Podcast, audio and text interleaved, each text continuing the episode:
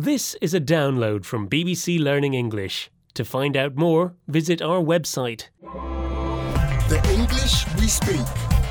From bbclearningenglish.com. Hello and welcome back to the English we speak. I'm Feifei. And I'm Rob. Have I told you about the competition that I've entered, Feifei?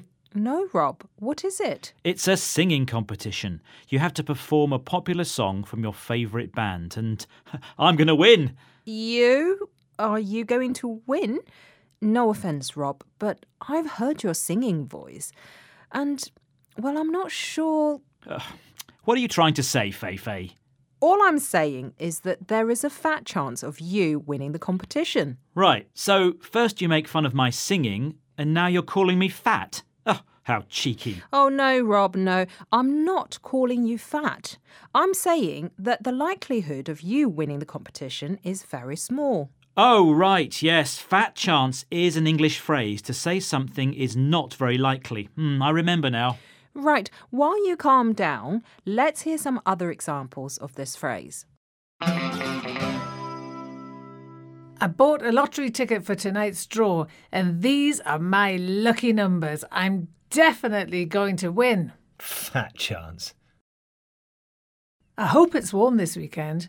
I want to go fishing. Well, fat chance of that. It's the middle of November.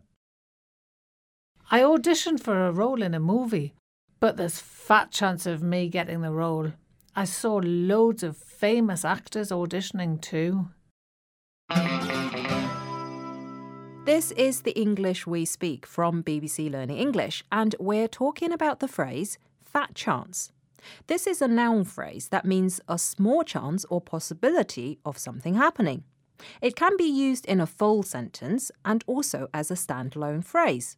For example, when Rob said he was going to win the competition, I could have just said, fat chance. Hey, I think I've got a really good chance. I've been practicing hard, and I've even taken a few lessons. Okay, Rob, well, good luck, I suppose. Well, Feifei, when I win the £5,000 prize money, there's fat chance of you getting any of it.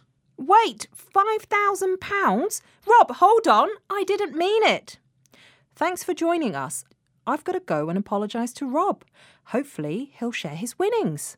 Bye. The English we speak. From the BBC.